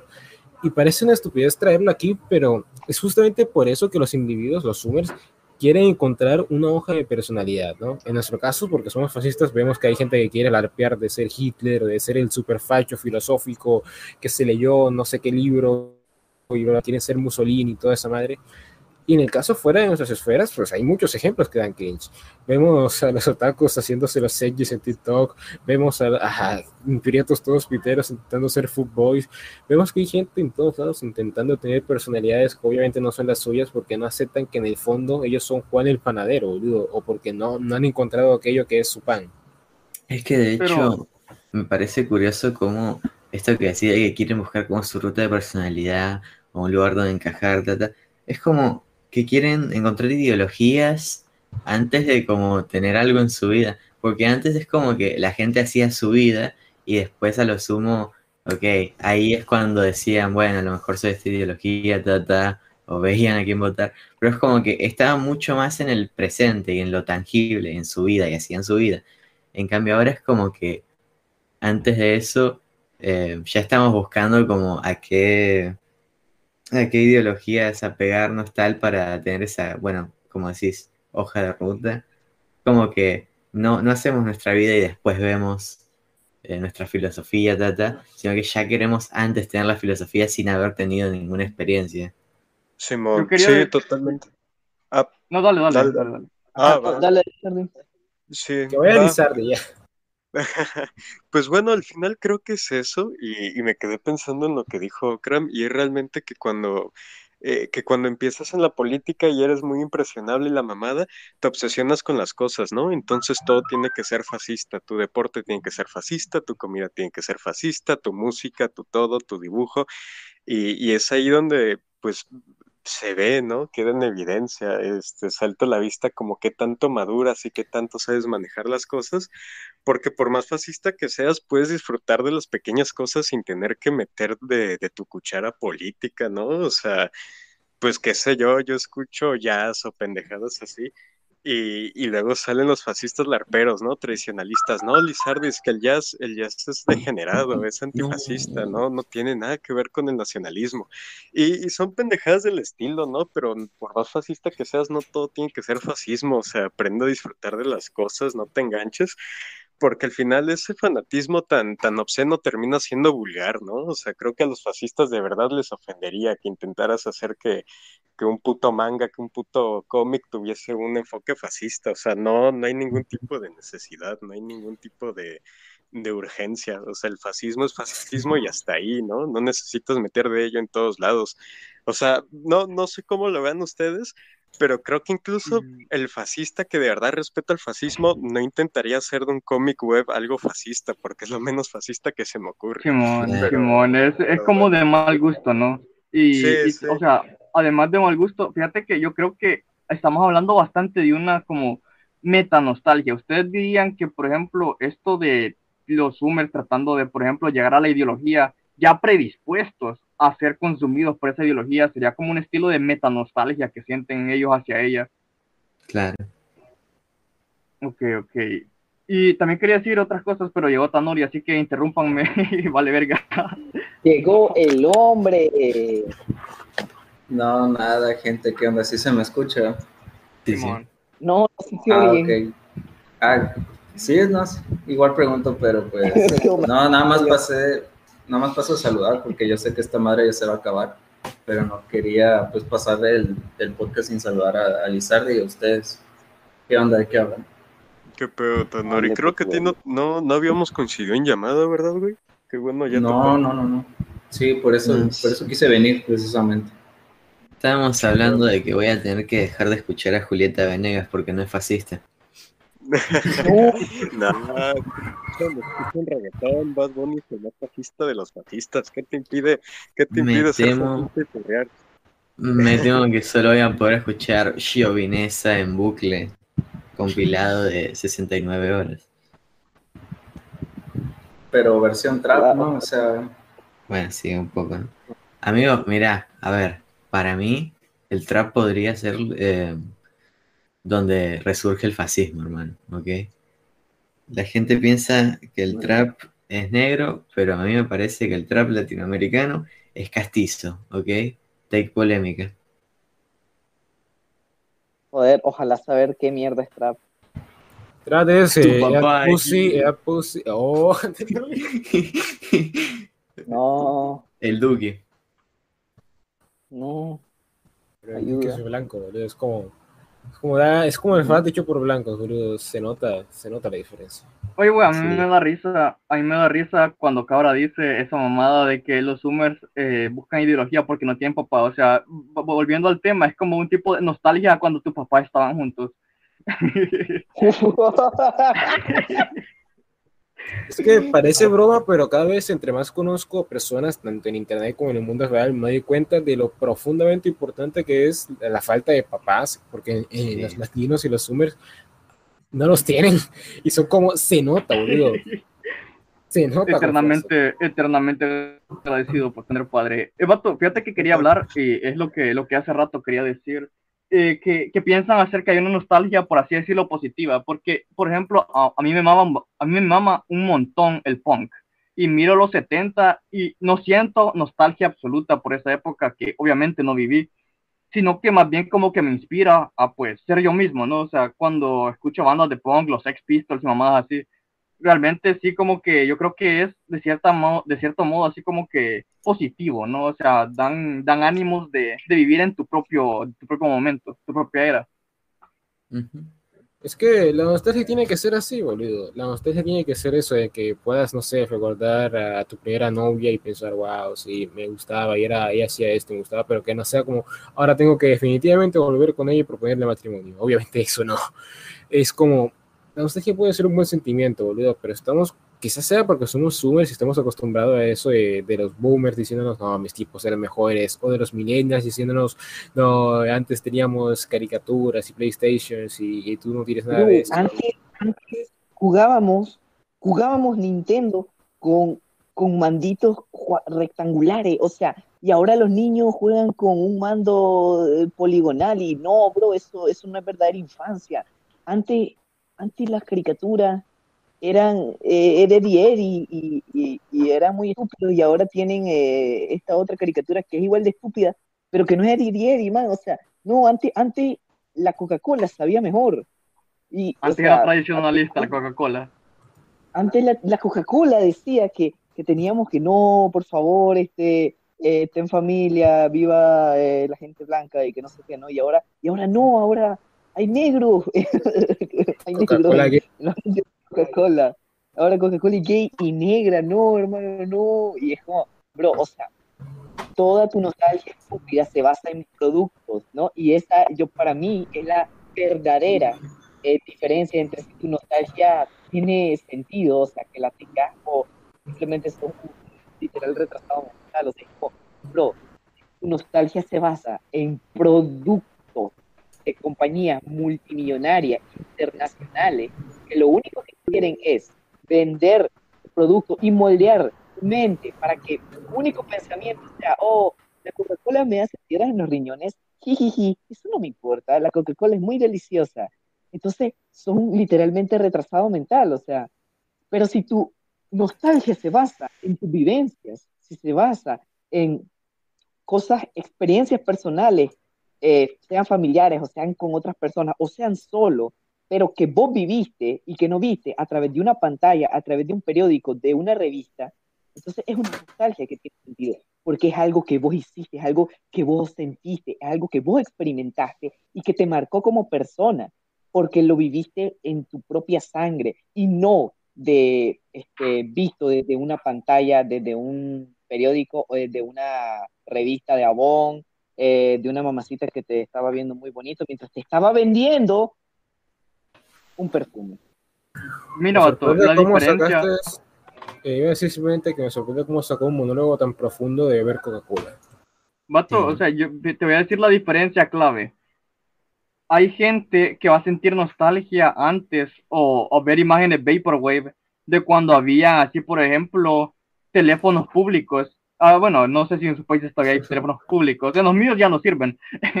hay gente que va a sentir nostalgia. Eh, la gente va a sentir nostalgia de cuando habían teléfonos públicos.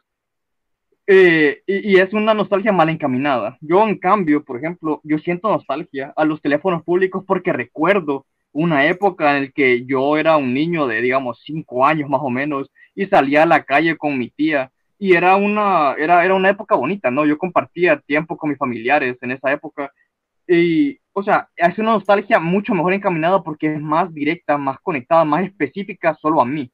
Hay gente que ve imágenes Vaporwave y ve productos que vio en el pasado y atribuye a esos productos las emociones de nostalgia que siente. Y eso es pues precisamente e, el, error, ¿no?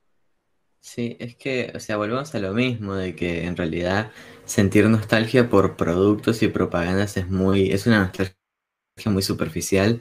En cambio, o sea, pensar en tu abuela haciéndote té con leche, ¿viste? Es como mucho más, más genuino.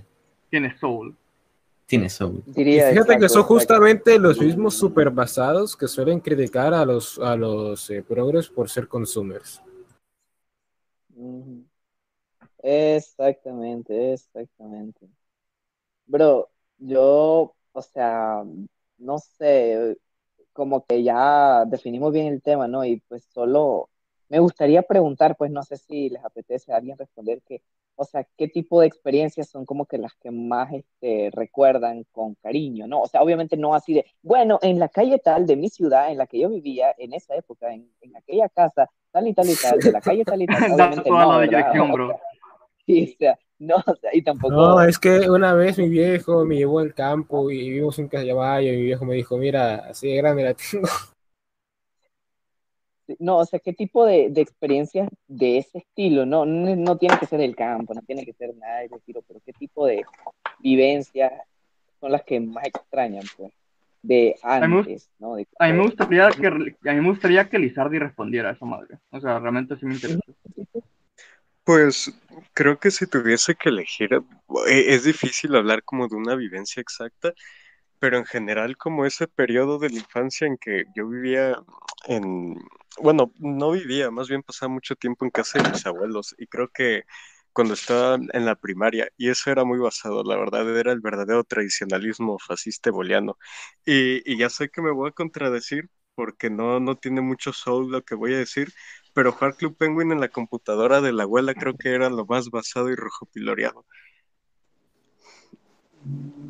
Joder, tiempo pasado. Ah, que Sí, tenía, sí. las teclas eran de, de una máquina de escribir, ¿o qué onda? Sí, era una Toshiba, una laptop Toshiba toda madreada y jodida, pero, pero era basado. Bro, o sea, que tenías una holy motherfucking shit, maldito burgués. Mi primera computadora. Apenas era- te enteras.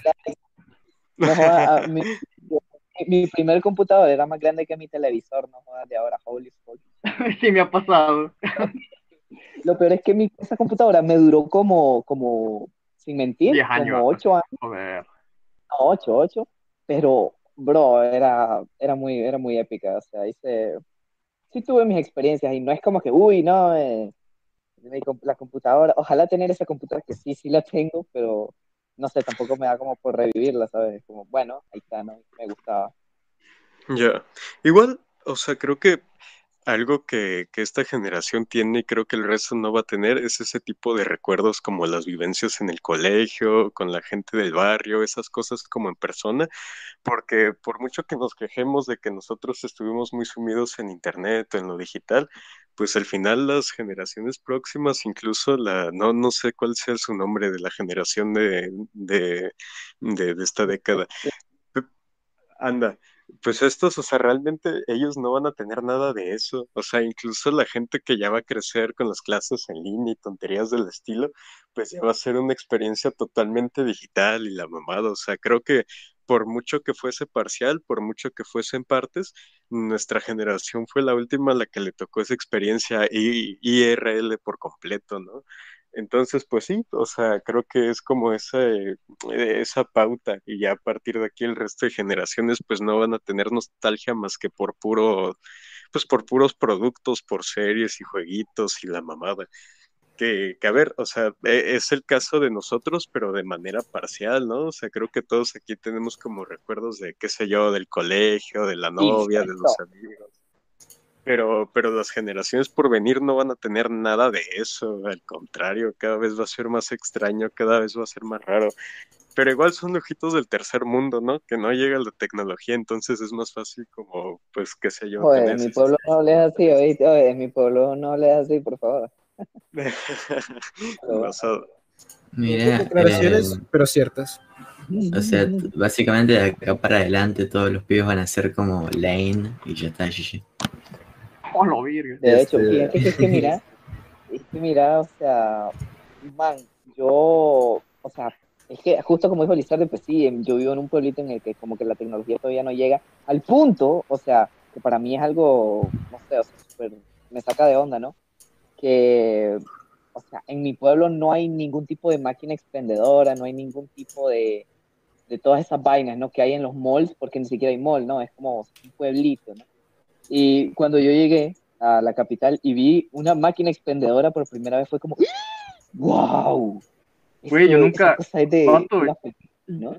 Ah. me creería si te digo que yo nunca en mi puta vida, o sea, yo vivo en una ciudad, te, me, eh, me creería si te digo que nunca en mi puta vida he visto una máquina expendedora.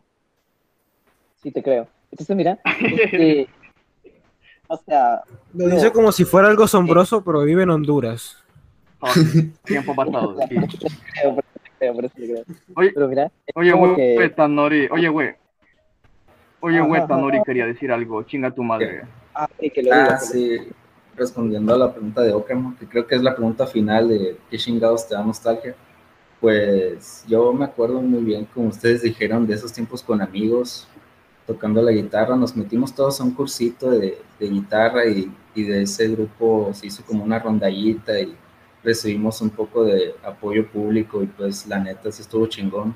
eh, estuvimos viajando, salimos del estado incluso, y pues ahí es donde yo aprendí más o menos a, a tocar guitarra, a cantar, y pues ahorita con este pedo del COVID y, y, la chingada, como que pues va a estar muy complicado que se vuelva a dar algo por el estilo, y pues ahorita me pones, por ejemplo, la rola de Sabor a mí o rolas de, de rondalla, y sí me da como esa nostalgia de, y a la verga, me acuerdo cuando cuando estaba morro, cuando estaba adolescente y yo tocaba con mis compas y cotorreábamos con esas rolas y había morritas y la chingada.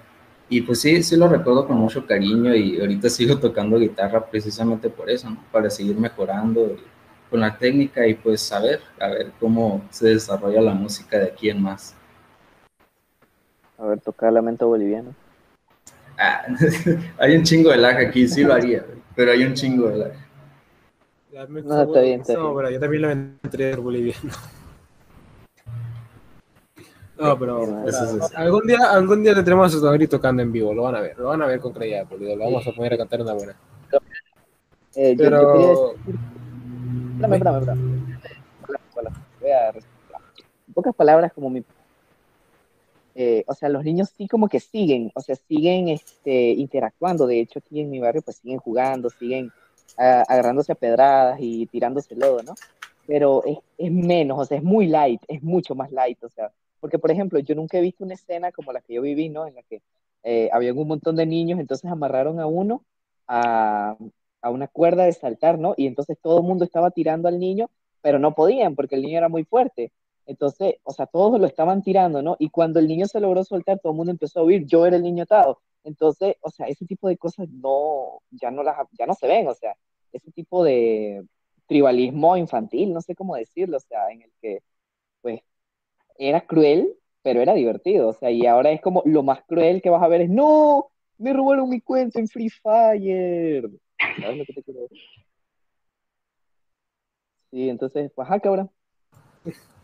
No, o sea, eh, mira, un asunto que es un poco más diferente, pero que es un recuerdo de muy chiquito mío, era de cuando yo y mi hermano nos levantábamos como a las 5 de la mañana a jugar en la PS1, el Digimon World 3, y en Navidad, de hecho, justamente de acuerdo, porque es como que se me viene la imagen de estar así, a oscuras, jugando con las luces navideñas alumbrando, y es que me da algo de nostalgia, porque si bien ya cuando crecí volví a jugar ese juego y me di cuenta que era horrible y que no me gustaba, de chiquito era divertido jugarlo con mi hermano. Y es como, es tan arcaico pensar en una PS1 y todo eso, pero es divertido. Sí, pasa también con la 2, o sea, hay muchos juegos que recordás como, guau, chaval, pero que son una mierda. Hay otros que no, que sí son súper basados, el Budokai Tenkaichi 3. De hecho, con mi hermano lo jugábamos mucho, ahí está un toque de nostalgia, pero igual lo seguimos jugando como por 10 años, loco, o sea, podríamos hacerlo hoy en día también. Pero sí, creo que em, así de nostalgia, la época de la PlayStation 2 fue súper épica. Sí, no sé qué época fue, no tuve una PlayStation 2, pero yo, de lo que más recuerdo, ¿no? O sea, de mi infancia, bueno, es que yo viajé mucho, el problema es que no me acuerdo de muchos viajes, me acuerdo como del 30%, ¿no? Pero de lo que sí me acuerdo bien y lo recuerdo con mucho, mucho cariño, era de mi viaje a, a la parte sur, ¿no? Del país, porque ahí tengo familia. Y íbamos todos los años y nos quedábamos al menos un día y medio, o sea, día y noche, y nos íbamos a la- al mediodía del día siguiente, o dos días enteros, ¿no? Era como súper genial, o sea, eh, estabas con la familia, ibas al mar, o sea, muy bonito todo, la verdad. No, es verdad, Ah, también el mar. volador, ¿sí?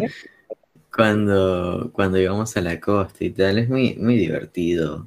Pechear olas a lo loco. Casi muero. se le pega. Bro, igual, o sea, yo me acuerdo que una vez este, estaba así jugando, jodiendo en la ola, y una ola me arrastró, pero me arrastró como, como si, como cuando Christian agarró a su madre, así, o sea, de una manera la- me quería super matar, ¿no? Esa ola. Y, y, y yo estaba listo para morir, o sea, ya eh, en lo que estaba siendo arrastrado por la ola, pasa- siento que fue como cinco minutos, pero lo más probable es que hayan sido solo dos segundos, ¿no? Pero me arrastró y me estaba ahogando, o sea, me estaba tragando agua y así. Y en eso, por pura, pura, pura casualidad, una prima me agarró de, del sobaco. O sea, yo calcé perfectamente en su brazo, ¿no? Y por eso así como que no me morí, o sea, pero no, man, lo recuerdo ahora y fue como, ah, qué bonito. O sea, yo tuve una experiencia muy parecida. O sea, me pasó lo mismo de que una ola me estaba arrastrando y se sentía como más tiempo, ¿no? Y yo estaba como, ok, me voy a morir, pero estaba tranquilo, estaba como, bueno, ¿sabes qué? Si me muero ahora, pues, pues, pues XD, ¿no? Fue muy raro, como esa tranquilidad de Ese, es el verdadero, es el verdadero fascismo. Sí, man. Que te mate Y, una ola. y, y sí, me parece curioso que te haya pasado algo. Es que estaba montando la, ola del Kali Yuga a huevo. La facho conexión. Man, Si es vamos que, a o hablar de momentos en los que casi nos morimos, pues yo tengo como 14 más o menos. A ver, contame el número, pues, el número 7, ¿no? Mira, mira, te puedo decir uno muy raro. Una vez estábamos en un parque acuático con mi familia, ¿no? Y yo estaba jugando con mi padre. Y, y hacíamos esa madre, ¿no? En la que, eh, eso suena raro ahora que lo digo, ¿no? Pero él hacía un, puesto con, con sus, un puente con, con sus piernas, ¿no? Y yo pasaba por debajo. Tenía como se- seis años más o menos. Bueno, estaba pasando y el hijo de puta cierra las piernas y, y me encierra. O sea, me encierra bajo el agua. Y, y me estaba ahogando, lo estaba golpeando y, y casi que pierdo la conciencia, pero, pero el pelotudo ni se daba cuenta. Ay, su papá, ay, no, sigue vivo. Te estaba creando para la vida, boludo. Así fue como tuviste el megacuello. Parece que no pudo con el estilo de. Probablemente. Sí, o sea, literalmente eso hizo que Faco tuviese que, ¿cómo decirte? O sea, es que las vértebras este, tienen una separación, ¿no? Por unas como almohaditas de carne.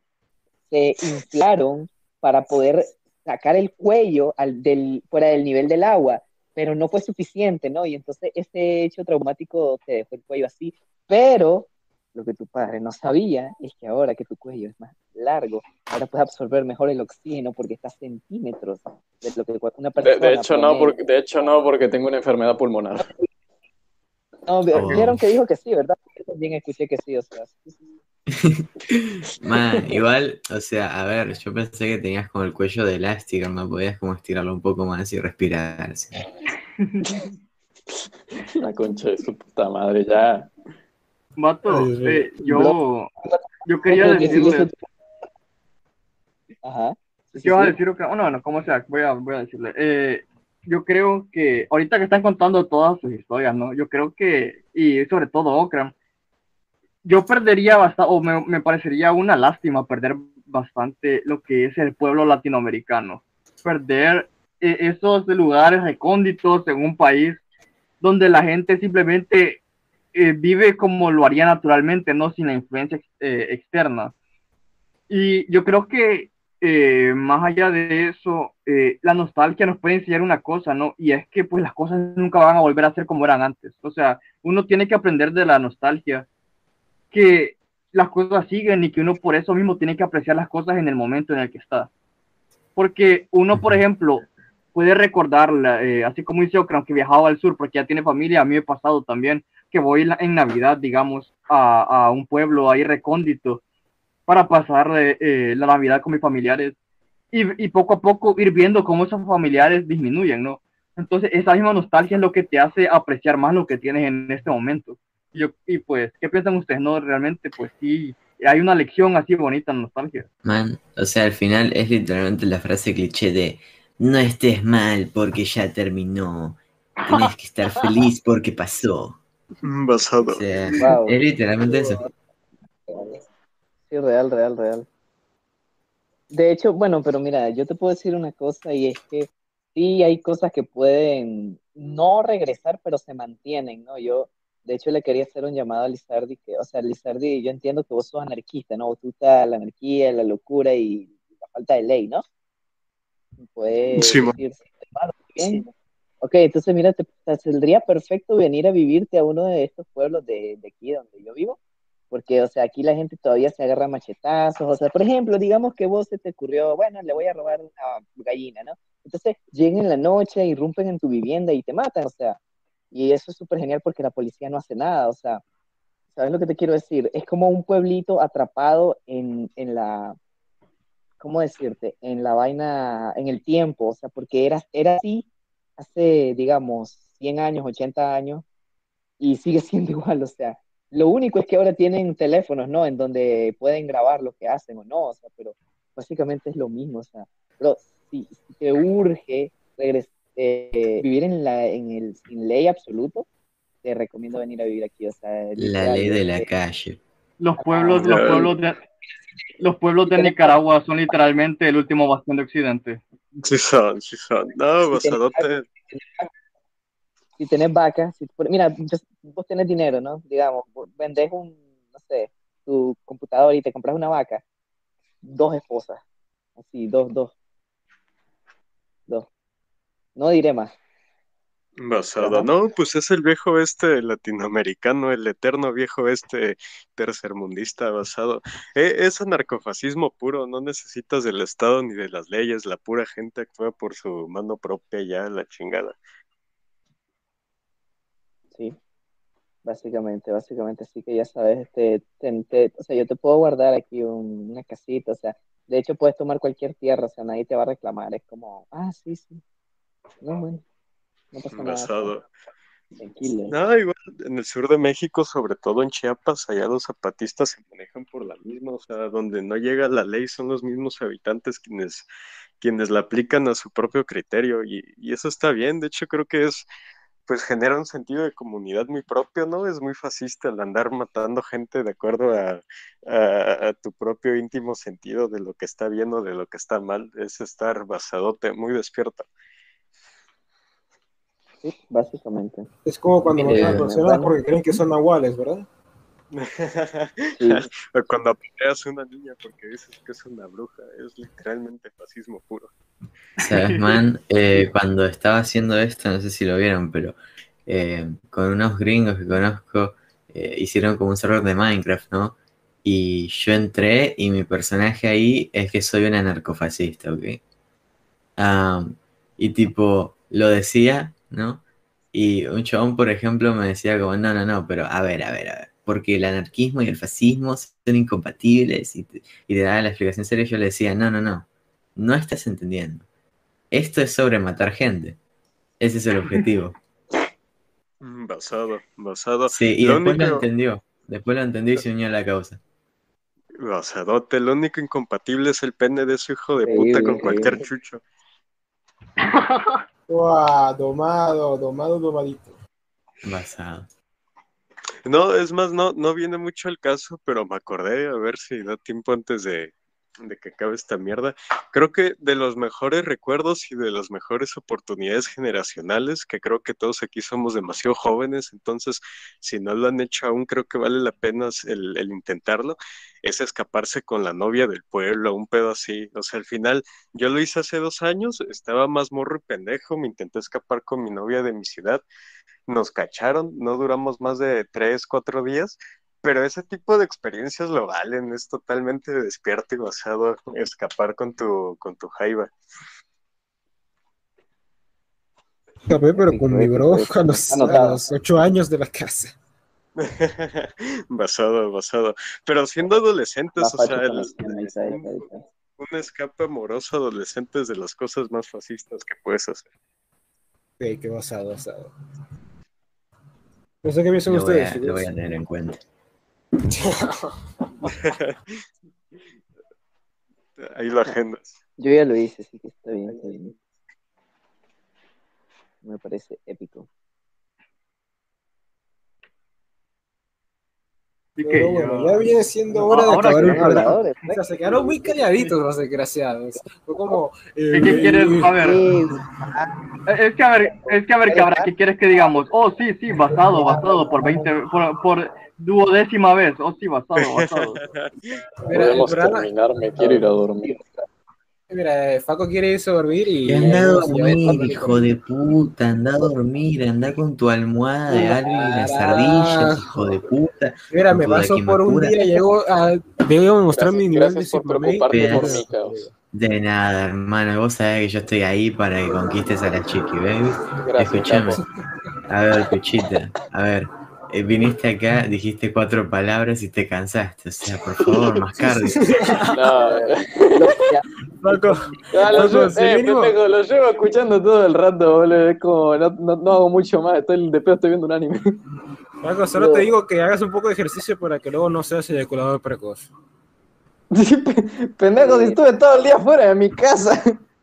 Eso es lo que todos dicen. Anduve caminando todo el día. tenía que, ¿Qué tenía que ver, pinche No. cabra? O sea, ¿por qué, por qué, por qué llegas, cabra, a de un solo hablar ¿Por acerca qué, de la por qué te preocupa de si soy o no eyaculación precoz? No mames, ¿no? ¿Qué te importa? Espera, te, te voy a decir por qué me Uh, preocupa. se Te voy a decir por qué me preocupa. Mm. Les voy a decir que me preocupa porque tú eres el alma, realmente mi amigo. Lo que. Siempre conmigo. Ok, entonces ya lo Ayer acabo. fue el ¿no? día Ah, de los amigos. Es que, es que se preocupan por mí, vale, gracias. No, no, pero No, no hay forma, no, no hay forma más propia de decirle a tu amigo que se preocupa, que te preocupas por él, que decirle que no sea eyaculación precoz. Así es. Esto fue un gran programa, pero se nos va a acabar el tiempo. Fue un gran tema. Fue... Muchas gracias, Lizardi, por estar aquí. ¿Quieres decir algo? Mm, sexo, sexo, sexo, sexo, es lo único que tengo que decir y pues gracias por, por traerme acá y pues qué gusto. Y No se puede decir nada más para conmovernos. Entonces, adiós. Nos vemos Gran la programa y recuerden, somos fachos y buenos muchachos. Eso no era del Sí, fallo. el sexo.